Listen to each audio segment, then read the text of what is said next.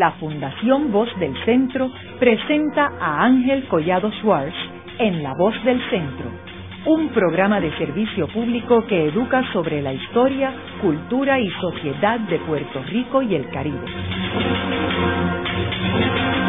Saludos a todos. El programa de hoy está titulado El informe de Casa Blanca sobre el estatus de Puerto Rico de marzo de el 2011.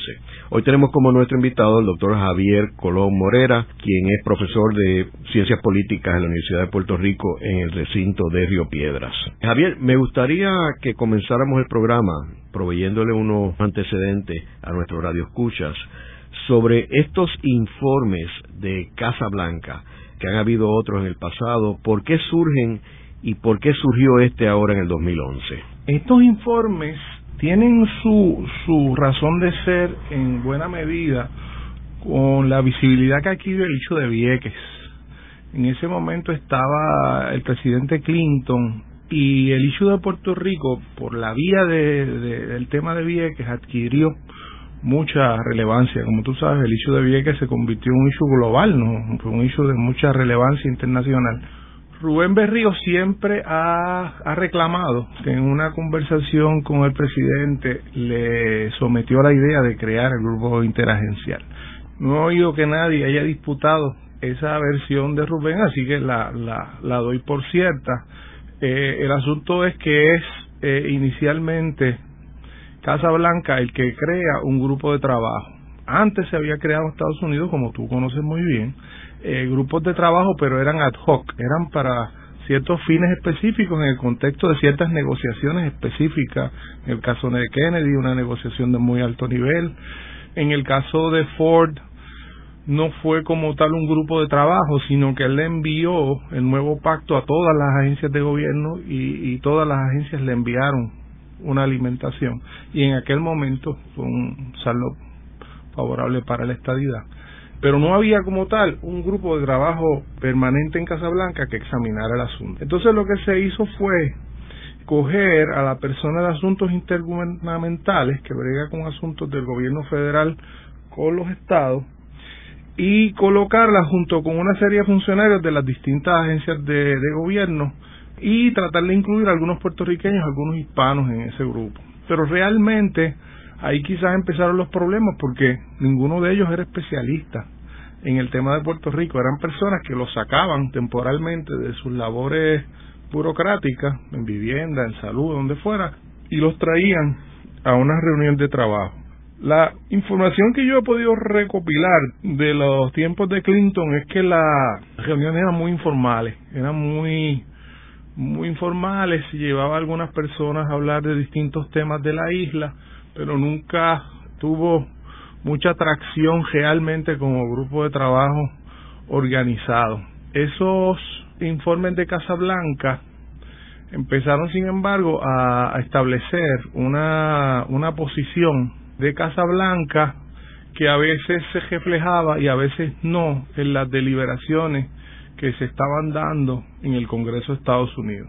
Y aquí hago una digresión. El presidente que quizás el más claramente habló del issue de Puerto Rico desde, la década de los 90 fue George Bush padre, que lo incluyó en un mensaje de Estado. Propuso que se celebrara un plebiscito y dijo que él tenía una, una preferencia personal por la estadidad, pero lo que interesaba era que el Congreso pasara sobre el proceso y ofreciera una serie de opciones. O sea, que es interesante que ahí él lo que hace es lo incluye en su mensaje a la nación eh, americana en el mismo Congreso y entonces refiere el asunto al Congreso. Y ahí que entra el, famoso eh, comité de Bennett Johnston el, que tienen vistas en Puerto Rico. O sea que en realidad no fue la Casa Blanca la que estuvo a cargo del proceso. Ellos iniciaron el proceso no estuvo, no estuvo a cargo del proceso y no estuvo tampoco eh, fue el que definió en última instancia la muerte del proceso. El proceso muere por un empate de 10 a 10 en el Comité de Energía del Senado quiero regresar a los grupos de trabajo, pero es interesante la noción que se tenía, Ángel, en ese momento de cómo iba a ocurrir el proceso, porque yo entiendo que era una noción mucho más seria con el tema de la descolonización, con el tema de autodeterminación de lo que es ahora. Es decir, el, principio básico del 89-91 era que el Congreso tenía primero que deliberar sobre cuáles eran las opciones que estaba dispuesto a ofrecerle al pueblo de Puerto Rico y que debía estar dispuesto, así comenzó el proceso, a que las opciones fueran autoejecutables. Que una vez el Congreso examinaba las opciones y decía qué opciones eran reales, entonces en la votación del pueblo de Puerto Rico lo que hacía era dar el primer paso para la ejecución de esa alternativa. Ese principio después se fue diluyendo porque a ese principio se le conoce en los círculos de estatus como la, la píldora venenosa de todo proceso de estatus porque el Congreso no quiere hacer una adjudicación por anticipado, quiere, quiere reservarse las cartas. Pero ese era el principio. Yo voy a hacer una aseveración aquí que puede parecer hiperbólica, pero yo no creo. Desde la creación de Lela, el proceso congresional que más tiempo y energía le dedicó el Congreso a Puerto Rico fue de 89 al 91 cuando yo estuve en una conferencia luego del proceso 89-91, estaba Steinman, que había dirigido los procesos en el Senado, dijo que él no recordaba ningún otro proceso que él hubiera tenido que dedicar tanto tiempo. Se simuló la independencia como escenario, se simuló el ELA modificado, se simuló la estadidad. En ese momento no había grupos adelantando la libre asociación, así que esos eran los tres escenarios. Y esos tres escenarios se le enviaron a todos los comités con jurisdicción sobre el tema de Puerto Rico. Finanzas, seguro social, agricultura, con el tema de los cupones, bienestar social. Todos los comités con jurisdicción le informaron al Comité de Energía sus posiciones sobre eso.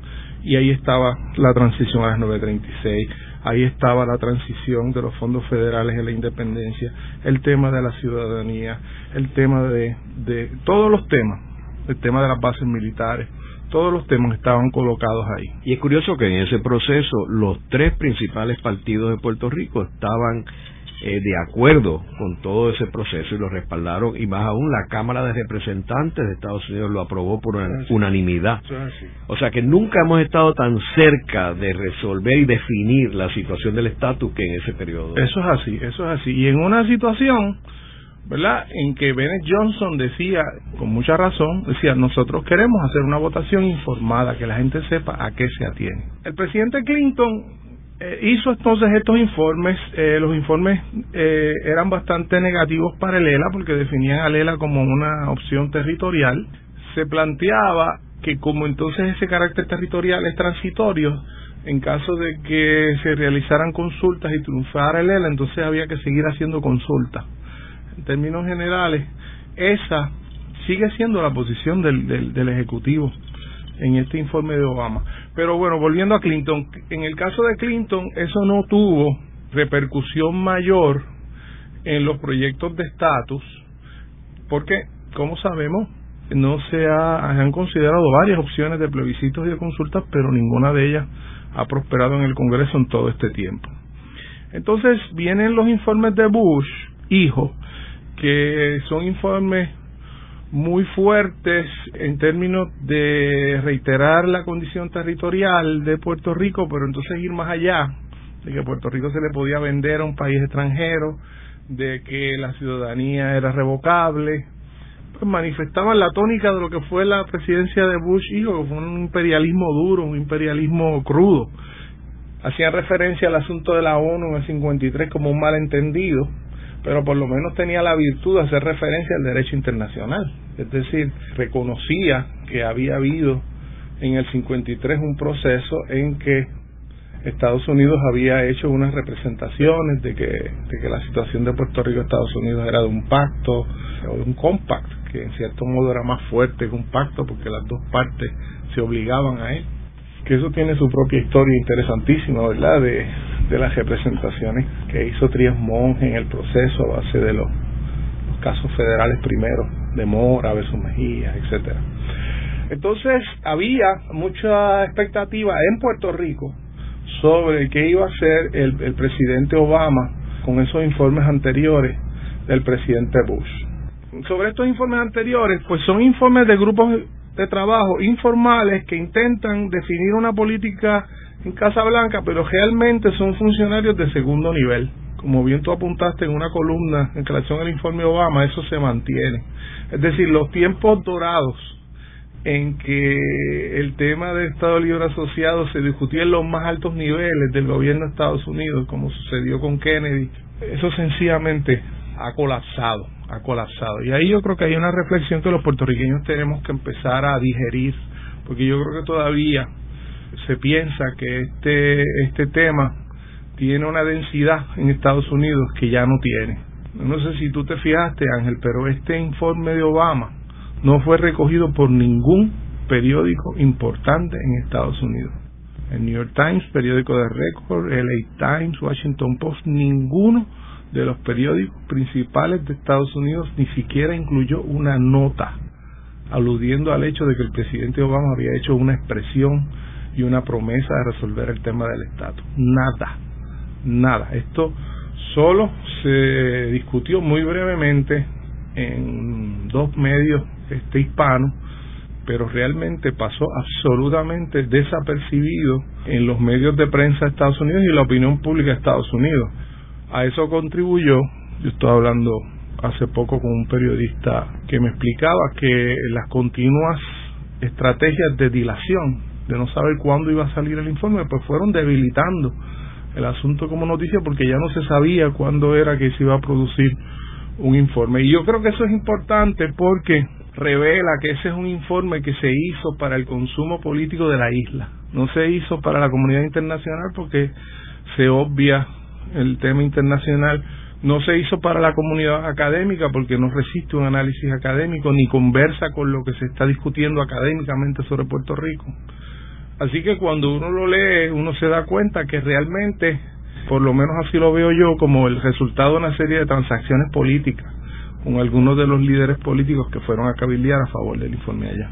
Es interesante eso que tú apuntas de que no tuvo la prioridad y la importancia en términos de Estados Unidos. Y eso este lo que hace es fundamenta lo que yo menciono de que no habían personajes de alta jerarquía trabajando en este informe comparado con la administración de Truman, por ejemplo, los personajes que estaban envueltos.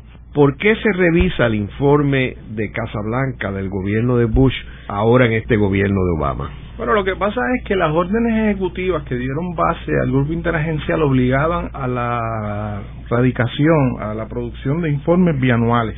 Con este informe Obama termina esa tradición. El informe Obama y, la administración Obama no se compromete a hacer ningún otro informe sobre este asunto. Y en las cartas, primero la carta que le envía Obama a Aníbal Acevedo Vilá, en cuando se está reclutando el apoyo de Aníbal para la candidatura de Obama, Obama eh, hace manifestaciones sobre su discrepancia de que se le puede quitar la ciudadanía de Estados Unidos a los puertorriqueños y su discrepancia de que se puede vender a Puerto Rico un tercer país, todo ese tipo de cosas, que eran asuntos que el liderato del Partido Popular entonces entendía que era importante para lograr un apoyo de Obama. Luego se produce las acusaciones contra Aníbal, se produce un acercamiento del PNP a Obama, se produce entonces el apoyo de Pierre Luisi y entonces se hacen apoyos a ambos sectores del Partido Demócrata dentro de ese juego político.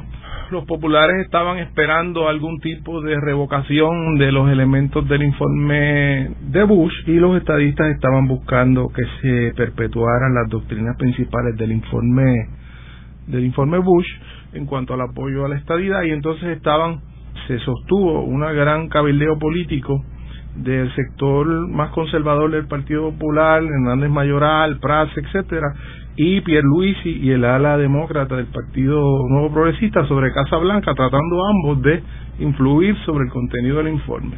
Ese informe es una salida de compromiso de esas fuerzas políticas que están impactando Casa Blanca. Entonces tratando de complacer a todo el mundo es posible que no haya complacido a nadie y sobre todo que la gran víctima haya sido un verdadero proceso de autodeterminación. Ahora, ¿tú no crees que el hecho de que no haya nadie en control de este informe, o sea, alguien con una visión en términos del futuro de Puerto Rico, haya afectado este resultado? O sea, por ejemplo, si lo comparamos con el gobierno de Truman, pues la Marina de Guerra tenía un interés muy particular en Puerto Rico y el poder de la Marina de Guerra permeaba la Casa Blanca y el Congreso. Entonces tú ves los informes antes de la creación del Estado Libre Asociado, cómo la Marina de Guerra va dirigiendo la cosa hacia un Estado Libre Asociado.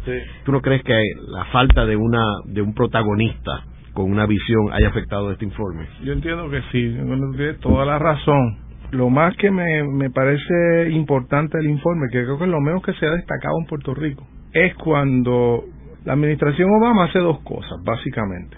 Dice que se organicen una serie de consultas en Puerto Rico, que pueden ser por iniciativa del gobierno de Puerto Rico y que ellos prefieren que sea el gobierno de Puerto Rico quien las haga, y que ellos van a estar pendientes del resultado de esas, de esas consultas y sugiere algunas vías en que se pueden hacer consultas, entonces empieza a hacer distintos escenarios de posibles consultas. Pero dice que hay una probabilidad de que esas consultas no manden el tipo de señal clara que hace falta para resolver el problema. Y en ese caso, lo que el informe plantea es que habría que devolver el asunto al Congreso a través de algún tipo de legislación que el presidente tendría que hacer.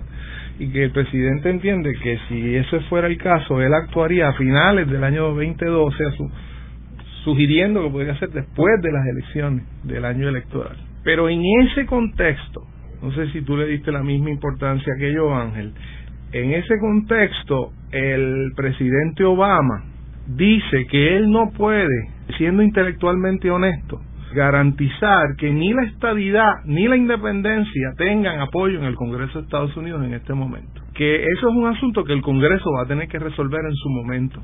Y en cierto modo le da la razón a Manuel Rodríguez Orellana en su planteamiento ante el Comité Interagencial que es muy problemático poner a los puertorriqueños a votar sobre opciones que realmente podrían no existir. Así que en ese sentido, yo creo que eso es como un, destello de, de honestidad intelectual en el informe, de que ellos saben perfectamente que en el Congreso de Estados Unidos en este momento el ambiente para considerar seriamente la estadidad es muy difícil.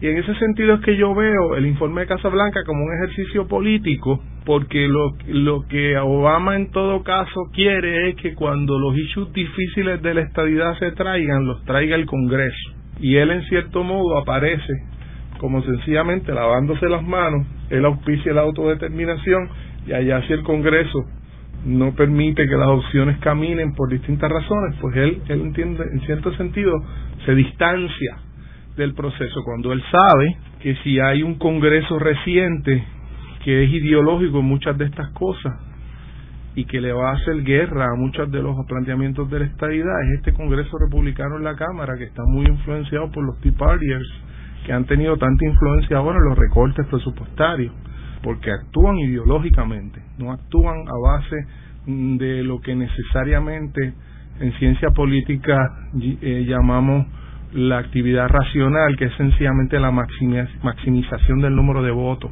Estos Tea Partiers, algunos de ellos están muy bien económicamente, no llegaron al Congreso a vivir de la política. Con esto no estoy diciendo que son buena gente y que yo los quiero de vecinos, lo que estoy diciendo es que tienen una agenda ideológica que impulsar en el Congreso. Y el Partido Demócrata es muy consciente de que eso es así y que siendo eso así, la resistencia en el Congreso a este tipo de medidas de estatus va a ser muy grande. Eh, en ese sentido, Ángel, es que yo insisto que esta, este informe es, muy político. Me parece interesante que la reacción del gobierno de Puerto Rico ha sido no morder el anzuelo. Es decir, el informe Obama lo que estaba invitando al gobierno de Puerto Rico era hacer todas las consultas antes para permitirle a Obama radicar la legislación en el 2012 y es el partido de gobierno el que decide no aceptar esa invitación sino hacer un, un plebiscito sobre opciones de estatus antes que los cuales ellos no tienen posibilidad de perder y entonces el segundo hacerlo después de las elecciones. Lo que evita cualquier posibilidad de un debate de estatus en el año electoral en Estados Unidos. Y en ese sentido es curioso que el, Partido Nuevo Progresista, que ha insistido tanto en que, en que el problema de estatus es el central y que hay que resolverlo y que hay que demostrar voluntad política, cuando surge de Casa Blanca la opción de terminar todas las consultas antes del 2012, quien rechaza esa opción es el liderato de Puerto Rico, el liderato gubernamental de Puerto Rico. A mí me parece que ahí hay una dinámica interesante porque puede haber un interés de evitar una discusión sobre la estadidad en el Congreso de Estados Unidos en el año electoral. Haremos una breve pausa, pero antes los invitamos a adquirir el libro Voces de la Cultura, con 25 entrevistas transmitidas en La Voz del Centro. Procúrelo en su librería favorita o en nuestro portal.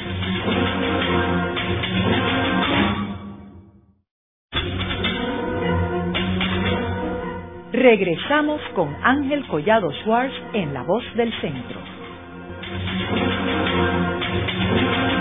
Continuamos con el programa de hoy titulado El informe de Casa Blanca sobre el estatus de Puerto Rico de marzo del 2011. Hoy con nuestro invitado, el doctor Javier Colón Morera, profesor de Ciencias Políticas de la Universidad de Puerto Rico, del recinto de Río Piedras. Javier, estábamos hablando en el segmento anterior sobre el, trasfondo de este informe, o la dirección que da este informe es, uno bastante político, influenciado por tanto el Partido Popular como el Partido Nuevo Progresista. Ahora, entrando al informe, que sabemos que hubo vistas públicas aquí en Puerto Rico, al igual que en Washington. ¿Cómo se organiza este informe y cuáles son las áreas específicas que menciona el mismo? Bueno, habría que decir, como último trasfondo, que Obama, luego de, de la primera orden ejecutiva, entonces lo que hace es que enmienda la responsabilidad del grupo de trabajo para incluir otros temas además del estatus, incluir temas de desarrollo económico, ambiental, etcétera. Así que el informe se va a dividir en la temática del estatus y en una serie de recomendaciones de tipo muy, muy general de distintas agencias sobre los temas económicos. Yo no he profundizado en el tema económico, he conversado con algunos economistas que están bastante decepcionados con el nivel de profundidad del informe, pero el, el objetivo era que se incluyeran temas como creación de empleos, educación, salud, energía y desarrollo económico. Esa eh, finalidad realmente yo creo que no se logra bien porque eh, no es muy coherente el tema del estatus con el resto de los temas de desarrollo económico y social que se plantean ahí. Aunque dice que la economía y el desarrollo económico está íntimamente relacionado con el estatus. Sí. Eh, lo admite. Sí, lo admite. Lo admite y lo admite y, y en ese sentido establece, ¿verdad? Un cierto compromiso, ¿verdad? Uno ya ya en estas cosas uno no sabe quién creerle, ¿verdad? Pero se le haría muy difícil a Obama si es reelecto como presidente, habiendo establecido este calendario, no someter legislación eh, en consulta con el Congreso porque si hay ese reconocimiento que en el fondo tiene que haber un desarrollo institucional en el marco de algún tipo de opción de estatus. Y yo estoy de acuerdo contigo, Ángel, que, que eso es una contribución del informe. Y hay que ver también que, si bien dice de esa relación, cuando hacen el análisis del aspecto económico, ignoran unos aspectos importantes del estatus actual de Puerto Rico. Por ejemplo, habla del comercio, pero no menciona el efecto de las leyes de cabotaje en la vida del puertorriqueño, en el costo de vida, en las limitaciones en términos de poder negociar con otros países. También habla del turismo, pero no dice de las limitaciones que tiene el Puerto Rico ser un territorio, no puede dar visas a visitantes ni poder este aprobar líneas aéreas, o sea que China Airlines eh, vuela a Puerto Rico, eso no lo puede hacer el gobierno de Puerto Rico. Así que esas limitaciones pues no las incorpora el informe, las 936, ¿por qué las 936 se van para Irlanda y Puerto Rico no puede competir con Irlanda? O sea, ignora todos esos aspectos. Porque en el proceso de negociación con las fuerzas políticas acá, están tratando de hacer una serie de medidas que sean lo más neutrales posible en términos de satisfacer a esas facciones que estuvieron cabildeando allí. En ese sentido es que yo creo que no profundizan suficiente sobre, sobre el tema económico y en cierto modo tiene, eh, si bien te reconozco que sí, que establece que hay un vínculo claro entre solucionar el tema de estatus y resolver el problema económico, por otro lado, una de las primeras proposiciones de desarrollo económico es aumentar las transferencias federales. Entonces, en la medida en que, en que la política de Estados Unidos siga siendo fomentar dependencia económica en transferencia, a lo que va dirigido eso realmente, desde mi punto de vista, es a tratar de solidificar más la situación hegemónica de Estados Unidos por la vía de las transferencias. Fíjate que Efraín Rivera escribió hace mucho tiempo un ensayo que se llama precisamente Hegemonía y Legitimidad. Y lo que él plantea en ese ensayo es que la hegemonía norteamericana en Puerto Rico sigue siendo relativamente fuerte. Lo que es más débil es el tema de la legitimidad de las opciones de estatus. Y yo veo este informe de Obama, en cierto modo, como un intento de forzar el tema de la hegemonía. Es decir, ellos eh, la, primera la primera vuelta de estatus aquí era tratar de poner al sector más conservador de los populares y al, y al PNP a votar juntos a favor de la soberanía americana en Puerto Rico. Es decir, que para Estados Unidos hubiera sido un respiro, porque es una forma de ir después a los cuerpos internacionales y decir, miren, aquí los dos partidos principales se unieron para votar. Lo que pasa es que la lógica política del informe les rebota porque eso puede estar en el interés de Estados Unidos como Estado, pero no está en el interés del Partido Popular Democrático y del Partido Nuevo Progresista como instituciones, que necesitan en Puerto Rico acentuar sus diferencias para finalidades propiamente electorales. Así que en ese sentido, el ver al asunto del estatus como un asunto puramente electoral les rebota, porque llega un punto en que los partidos empiezan a actuar no en función del estatus, sino en función de su, de su interés de autopreservación. Ahora, el informe claramente recomienda que se debe llevar a cabo un plebiscito en Puerto Rico. Sí. Correcto. O sea, que si bien habla de la Asamblea Constitucional de Estatus, no le da mucha importancia a esa alternativa. No, y complacieron al, Partido Nuevo Progresista, que es quien más está objetando esa opción. Entonces, ¿cuáles son las opciones que plantea el informe en términos del plebiscito? Bueno, una primera ronda que ellos dicen que marginalmente ellos recomendaría que sea preguntando a los puertorriqueños si los puertorriqueños quieren seguir siendo parte de Estados Unidos. Eso ha traído todo un debate sobre si realmente lo que se quiere es un proceso de incorporación a través de ese voto. Yo no, no suscribo la teoría de que el objetivo de esa votación sería la incorporación, porque la incorporación es una decisión irrevocable a favor de la estabilidad. Una vez tú incorporas un territorio, lo colocas en una ruta en donde ya no hay otra otra posibilidad que no sea la, la estadidad formal, no me hace ninguna lógica que una vez ocurre ese primer voto en donde tú decides si él quiere ser parte de Estados Unidos o no, entonces te plantean las opciones de el ELA o la estadidad. Si la primera votación tuviera como efecto la incorporación, entonces ¿para qué hacer una segunda ronda? Entre el ELA y la estadidad. ¿Tú dirías entonces que fue más ignorancia de ellos utilizar la palabra parte?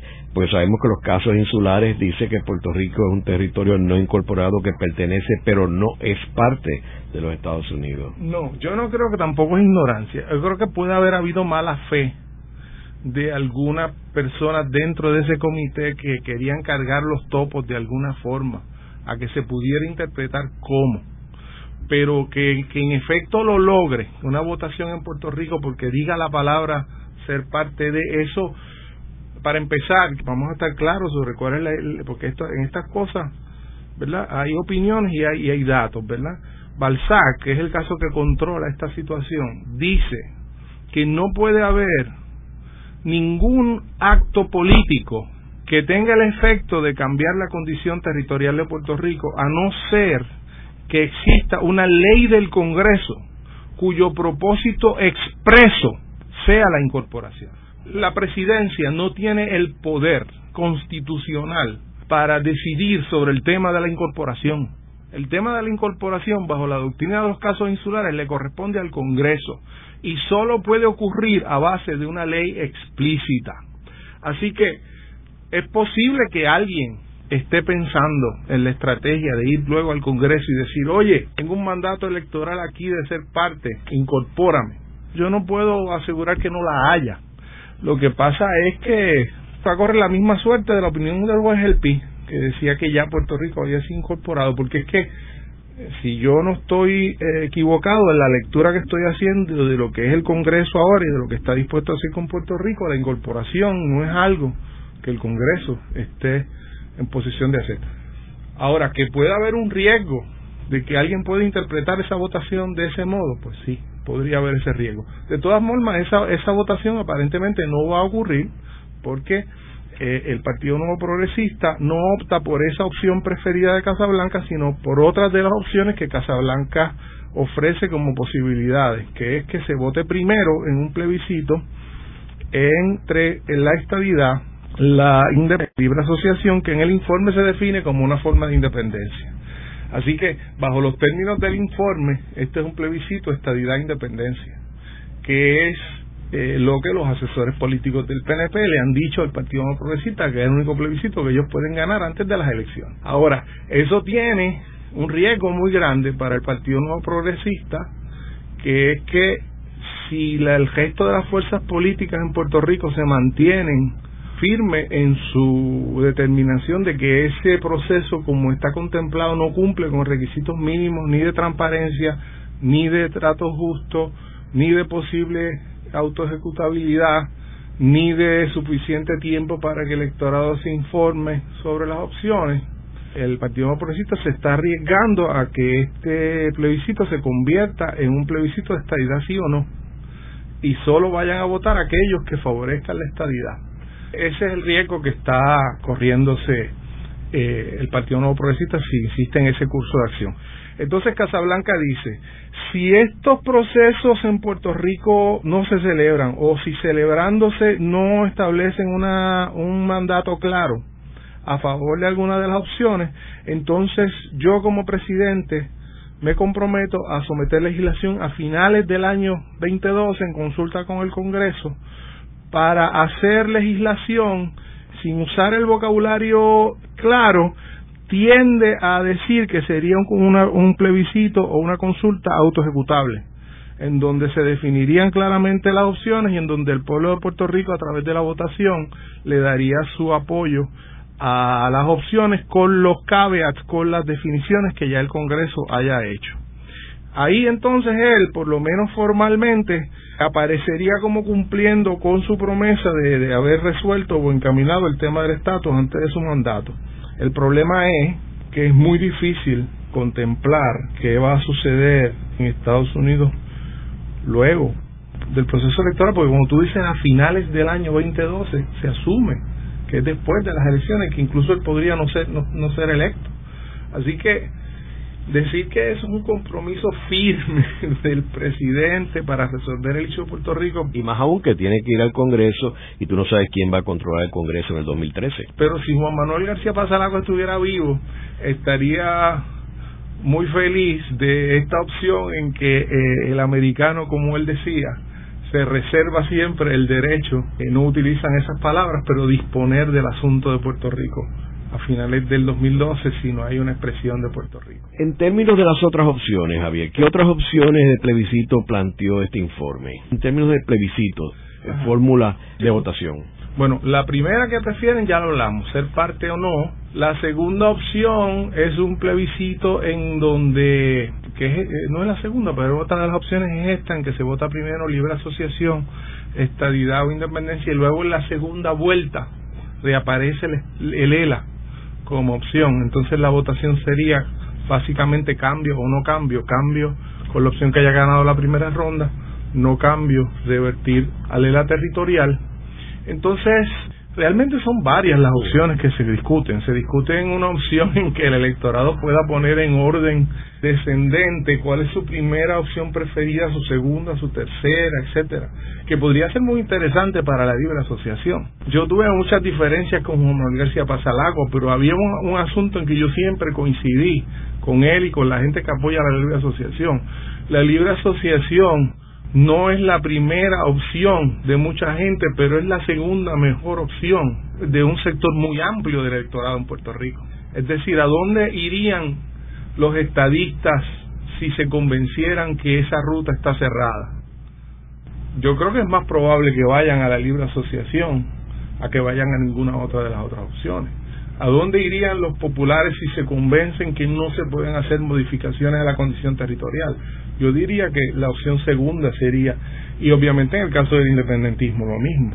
O sea que e, esa opción es muy interesante en ese sentido, porque si, si, si eso es correcto, una opción que le permitiera al elector decir mi primera opción es, la estabilidad, pero la segunda es la libre asociación, por decir algo, podría producir unos resultados interesantes Casablanca pues lo que hizo fue enviarle la bola de vuelta al gobierno de Puerto Rico y decir, bueno, ustedes tienen que ver cuáles son de esas opciones las que las que más que más las que más aceptación tienen y las que más pueden garantizar un proceso de, de transparencia.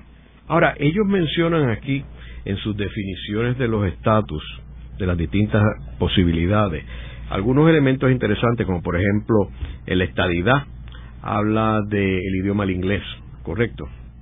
Habla del idioma del inglés, es un lenguaje muy interesante porque dice algo que dice que el inglés sería un idioma muy importante en el caso de la estadidad, pero dice lo siguiente, the task force recognizes that if Puerto Rico were admitted as a state, the English language would need to play, as it does today, a central role in the daily life of the island.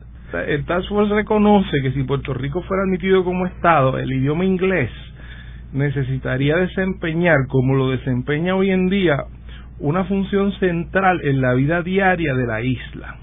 Esto a mí me recuerda el debate que hubo en el 89-91, que el, el, congresista Luis Gutiérrez planteaba que en los cines en Puerto Rico se ponían subtítulos de al español y, y se dio un debate porque el congresista Romero Barceló se levantó y dijo que no, que eso no era verdad. Entonces, los congresistas no saben cuál es la realidad cultural de Puerto Rico si las fuerzas políticas van allá y algunas de ellas le dicen que en Puerto Rico se habla inglés todo el tiempo por toda la gente, bueno, pues ellos ponen eso en un informe. Este lenguaje no tiene ninguna posibilidad de que el Congreso de Estados Unidos lo avale. Pero para los demócratas y para los fines políticos de los demócratas en Estados Unidos con la población hispana, es un lenguaje que es políticamente adecuado. Es interesante también que en el caso de la independencia reafirma lo que había dicho el informe del comité de Bennett Johnson en el 91 de que podía haber una independencia con doble ciudadanía. Así que ellos validan eso, eh, que es interesante porque después de ese informe de Bennett Johnson, pues Romero Barceló decía que es imposible, a pesar de que él participó en este informe del 91 donde esto se validó. Otro dato interesante es que afirma que Puerto Rico es un territorio.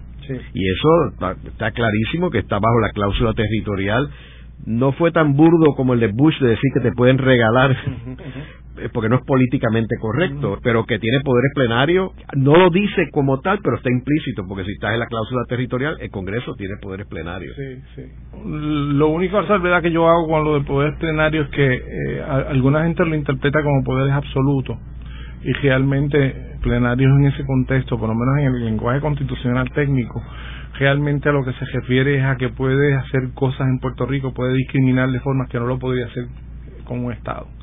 Se reafirma la aplicación de la, de la cláusula territorial y entonces dice que si él la ganara, pues tendría que ir al Congreso a defender sus opciones problemáticas desde una perspectiva constitucional. Así que si tú lo vienes a mirar fríamente, el informe dice las posibilidades de una discusión de la estadía en el Congreso son difíciles. Las posibilidades de una discusión sobre la independencia en este momento en el Congreso también son difíciles y las posibilidades de si gana el ELA de implantar las opciones de cambio son constitucionalmente problemáticas. Yo realmente no entiendo por qué la gente ha celebrado tanto este informe en Puerto Rico, porque ni le da la prioridad que el tema se merece, ni establece los procesos que discutimos al principio del programa sobre qué hacer para crear lo que se conocía en el, en el proceso del 89-91 eh, como un proceso de trato justo, de terreno nivelado de competencia entre las fórmulas. Luego de una breve pausa, regresamos con Ángel Collado Schwartz en La Voz del Centro.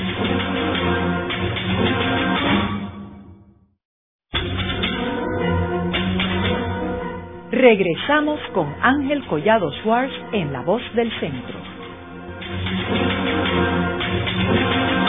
Continuamos con el programa de hoy titulado El informe de Casa Blanca sobre el estatus de Puerto Rico de marzo del 2011. Hoy con nuestro invitado, el doctor Javier Colón Morera, profesor de Ciencias Políticas de la Universidad de Puerto Rico del recinto de Río Piedras. Javier, estábamos hablando en el segmento anterior sobre estas contradicciones que tiene el informe y cómo pretende quedar bien con todo el mundo. Es obvio que vemos aquí una, o sea, el resultado de haber tenido dos directores de campaña en Puerto Rico, Eduardo Batia del Partido Popular y Pedro Pierluisi del Partido Nuevo. Entonces, como tratando de llegar con los dos, este, ¿tú no dirías que hay un elemento cantinflesco en, en esto del tono de este informe? Sí, porque es que es que en este interés de, querer satisfacer a todo el mundo a la vez, este mismo tema de, del idioma inglés, mira, yo llevo 20 años enseñando en la Universidad de Puerto Rico, yo yo sé cuál es el dominio real que, que, se tiene eh, en, el inglés en el nivel universitario. Y no es que no lo puedan eh, leer, pero les les cuesta les cuesta y, pues yo doy documentales y me piden que ponga los subtítulos, etcétera, o sea que uno sabe cuál es la realidad de, de Puerto Rico, entonces decir que el dominio del inglés como el que existe en un estado se ve que está tratando ahí de, de complacer a todo el mundo y termina no complaciendo a nadie. Hay un estudio que se hizo el año pasado sobre el costo que implicaría para el gobierno federal la traducción de los procesos gubernamentales en el caso de la estadidad y utilizan como benchmark, como ejemplo, la situación de Quebec con Canadá. Y los cálculos del costo sobre traducciones son, son bien altos, son bien altos, no recuerdo ahora la cifra. En el pasado sabemos que los grupos del English Only han, han cumplido una función muy fuerte de cabildeo contra la estadidad y yo no, no tengo razón por la cual pensar que eso no, no siga siendo así en el futuro. Yo, esta misma cosa, Ángel, de decir, yo voy a hacer, he tomado nota de que se van a hacer unos plebiscitos en Puerto Rico y qué bueno, y ellos saben exactamente cuál es la situación política en este momento de la administración Fortuño y saben que su capacidad política para liderar un proceso de plebiscito es mínima porque si la historia nos dice algo es que los procesos de estatus en Puerto Rico se convierten en otra cosa, se convierten en, en issues más bien locales que tienen que ver con quejas de la población sobre el gobierno, etcétera. O sea que, que el, el, la premisa central de envíenme una señal clara desde Puerto Rico hoy, cuando ellos saben que la situación está más dividida que nunca y el gobierno está en una erosión política mayor que nunca, es un acto, es cantinflesco, pero también hay un elemento de cinismo fuerte. Hay otro elemento que a mí me, está interesante en este informe, que es el tono paternalista. Es interesante porque cuando uno estudia los primeros informes, por ejemplo, el informe del reverendo Carol, cuando vino a Puerto Rico y se reunió, de hecho, el, Carol se reunió con más gente en Puerto Rico que lo que se reunió este comité. Y luego empieza a dar todo tipo de recomendaciones paternalistas, las cuales, como tú sabes, quedó en nada, porque en eso se pasó eh, la ley Fora que, que ignoró muchos de los elementos que presentaba el informe de Carol. Entonces, aquí tú ves este tono paternalista de llegar al grado de darnos recomendaciones sobre la epidemia del dengue. ¿Tú no crees? Sí, sí, definitivamente. Porque es que se convierte en una especie de talking points de las distintas agencias. Y si hay una agencia federal que su, su prioridad es el dengue, pues incluye un tema, un talking point ahí de, del dengue. No, no, no es serio en ese sentido. Ahora, hay un asunto en el que a mí me gustaría que lo examináramos, porque yo creo que probablemente es la parte más irresponsable del informe, que es la alusión a los casos insulares. Cuando se discuten los casos insulares, dice lo siguiente el informe: The Supreme Court Insular Cases interpreted the U.S. Constitutional and Federal Law on a number of questions related to Puerto Rico. Entonces mira cómo resuelve las contradicciones de los casos insulares.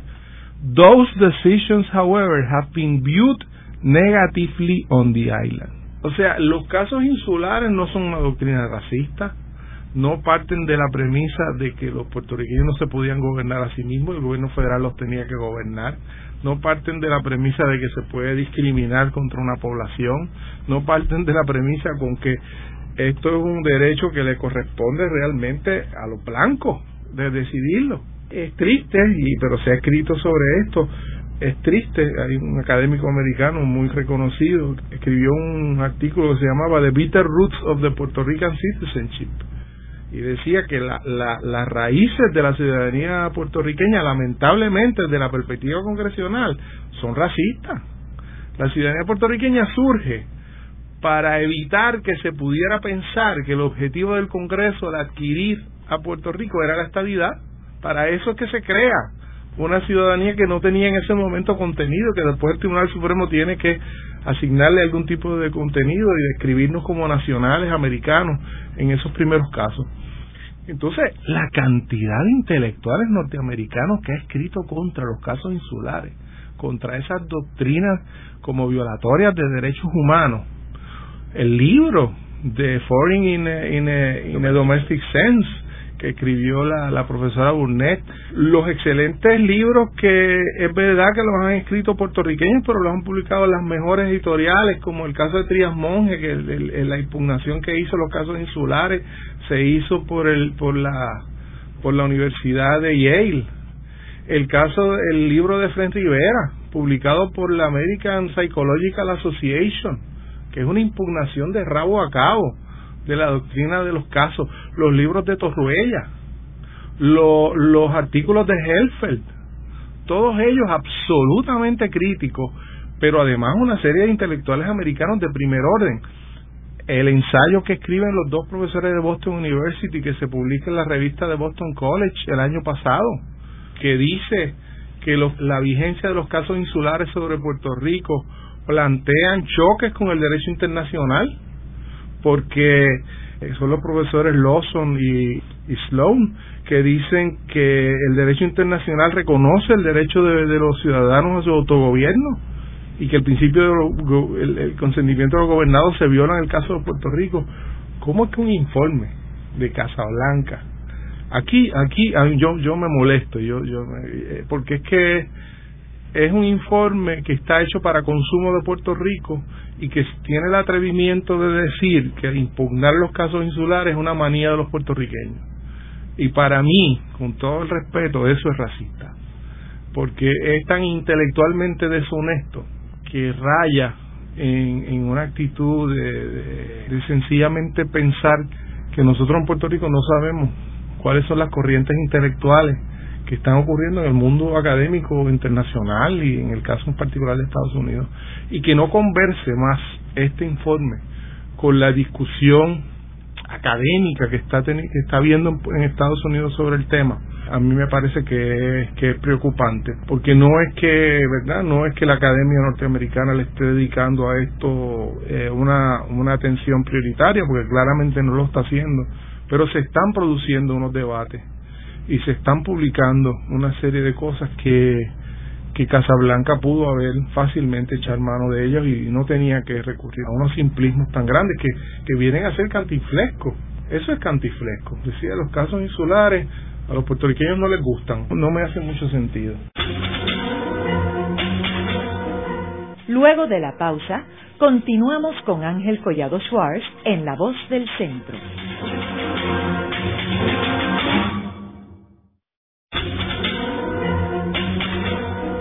Continuamos con la parte final de La Voz del Centro con Ángel Collado Schwartz. Pueden enviarnos sus comentarios a través de nuestro portal www.vozdelcentro.org. Continuamos con el programa de hoy titulado El informe de Casa Blanca sobre el estatus de Puerto Rico de marzo del 2011 Hoy con nuestro invitado, el doctor Javier Colón Morera, profesor de Ciencias Políticas de la Universidad de Puerto Rico, del recinto de Río Piedras. Javier, en términos de la definición de la independencia y la libre asociación, ¿cómo maneja el informe estos dos estatus? Mira, son definiciones muy generales. Básicamente con la independencia lo que dice es Congress would need to pass specific legislation to allow the creation of a fully independent nation of Puerto Rico. Congreso tendría que crear legislación específica. Eh, entonces, eh, es un problema porque yo insisto, ¿verdad?, que este tipo de lenguaje le da una ventaja indebida a la estadidad, porque la estadidad es un estatus, pues como los 50 estados. ¿Cuál sería la transición a la independencia? Eso era lo que se hizo del 89 a 91. ¿Por cuántos años habría asignaciones en bloque para encaminar la situación. ¿Cómo sería la transición del seguro social? ¿Cómo sería toda esa transición? Eso, eso, eso habría que definirlo en cierto modo antes de someter al pueblo de Puerto Rico, entiendo yo, una votación en que sepa a qué atenerse, que era el principio de lo que hablábamos antes. Entonces, dice que la transición a la independencia incluiría temas como migración, regulación, seguridad, ayuda económica. It is likely that a significant transition period from the island's current status to its future as an independent nation would be needed. Anticipa una transición larga. Me parece interesante. Cuando hice la encuesta en el Congreso de Estados Unidos hace ya 20 años, una de las cosas que me llamó la atención es que un número significativo de congresistas requeriría una supermayoría para la independencia, que para mí fue completamente contraintuitivo. Eh, que es una hipótesis que yo tengo que, de, que, de que todavía esa mentalidad de posesión permanente tiene mucha fuerza en la clase política norteamericana. Entre los que piensan sobre esto, ¿verdad? Que cada vez son menos, lamentablemente. Entonces, eh, sobre la libre asociación, dice que la libre asociación es un tipo de independencia. Un tratado de libre asociación eh, se establecería con el acuerdo mutuo que reconocería a Estados Unidos y a Puerto Rico como íntimamente, closely linked, íntimamente vinculados en, formas específicas como sería detallado en el, en el pacto. Yo creo que, que esa definición no es que sea incorrecta, pero mm, no sé qué pienses tú, Ángel, desde mi punto de vista, va dirigido a hacerle daño electoral a la, a la libre asociación al hacerla indistinguible de la independencia. Más aún cuando pudieron muy bien haber dicho de que la libre asociación significaba sacar a Puerto Rico de la cláusula territorial y que Puerto Rico no sería un territorio, que era lo que debieron haber hecho, porque la libre asociación, según las Naciones Unidas, la soberanía estaría en Puerto Rico, no en Estados Unidos. Residents of the Free Associated States are not U.S. citizens. Por adelantado, impide una negociación o tendería a querer impedir una negociación sobre el asunto de la ciudadanía que es totalmente inapropiado. Y contradice lo que dijo anteriormente, que bajo la independencia podrías tener la ciudadanía americana. Correcto. Que aquí tenemos un ejemplo claro de las contradicciones que tiene este informe. Correcto. Y de lo político que es el informe. O sea, que no es un informe que esté guiado por principios de una discusión de principios y de estudios constitucionales y claro, esto lo puede hacer en parte Obama porque él sabe que esto no va a tener ninguna consecuencia. Si esto no se discute en la prensa norteamericana, si, ningún comentarista político le dedica un segundo a este tema, pues nada, tú hiciste un informe para el consumo de Puerto Rico. Entonces, en ese sentido, encapsulas el problema, invisibilizas el hecho de Puerto Rico y la invisibilización se convierte en una estrategia de dominio. O sea, ¿tú crees que entonces el resultado de este informe es más dañino para Puerto Rico que positivo? Mucho más dañino. Yo creo que este informe es un paso eh, hacia atrás en relación a las conquistas que habíamos hecho en el proceso del 89-91. No nos, no nos tira hacia adelante. Lo que hace es condicionar más el proceso a criterios puramente partidistas, electorales de aquí y de allá. ¿Tiene algo positivo este informe?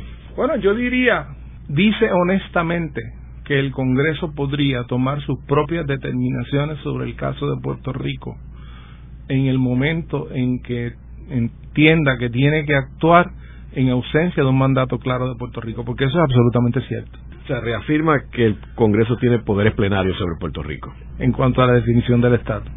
En el programa de hoy hemos discutido el informe de Casa Blanca eh, sobre el estatus de Puerto Rico Vemos que este informe es un informe eh, superficial, político, contradictorio e irresponsable.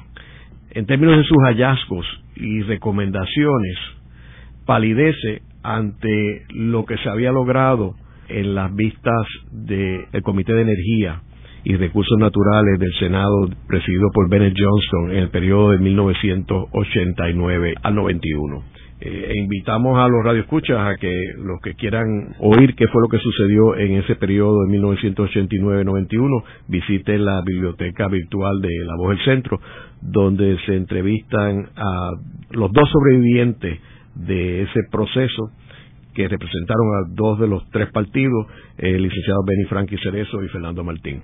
Muchas gracias, Javier. Muchas gracias a ti. Esta ha sido una producción como servicio público de la Fundación Voz del Centro. Los invitamos a sintonizarnos la próxima semana a la misma hora. Y recuerden que pueden adquirir el libro Voces de la Cultura en su librería favorita o en nuestro portal.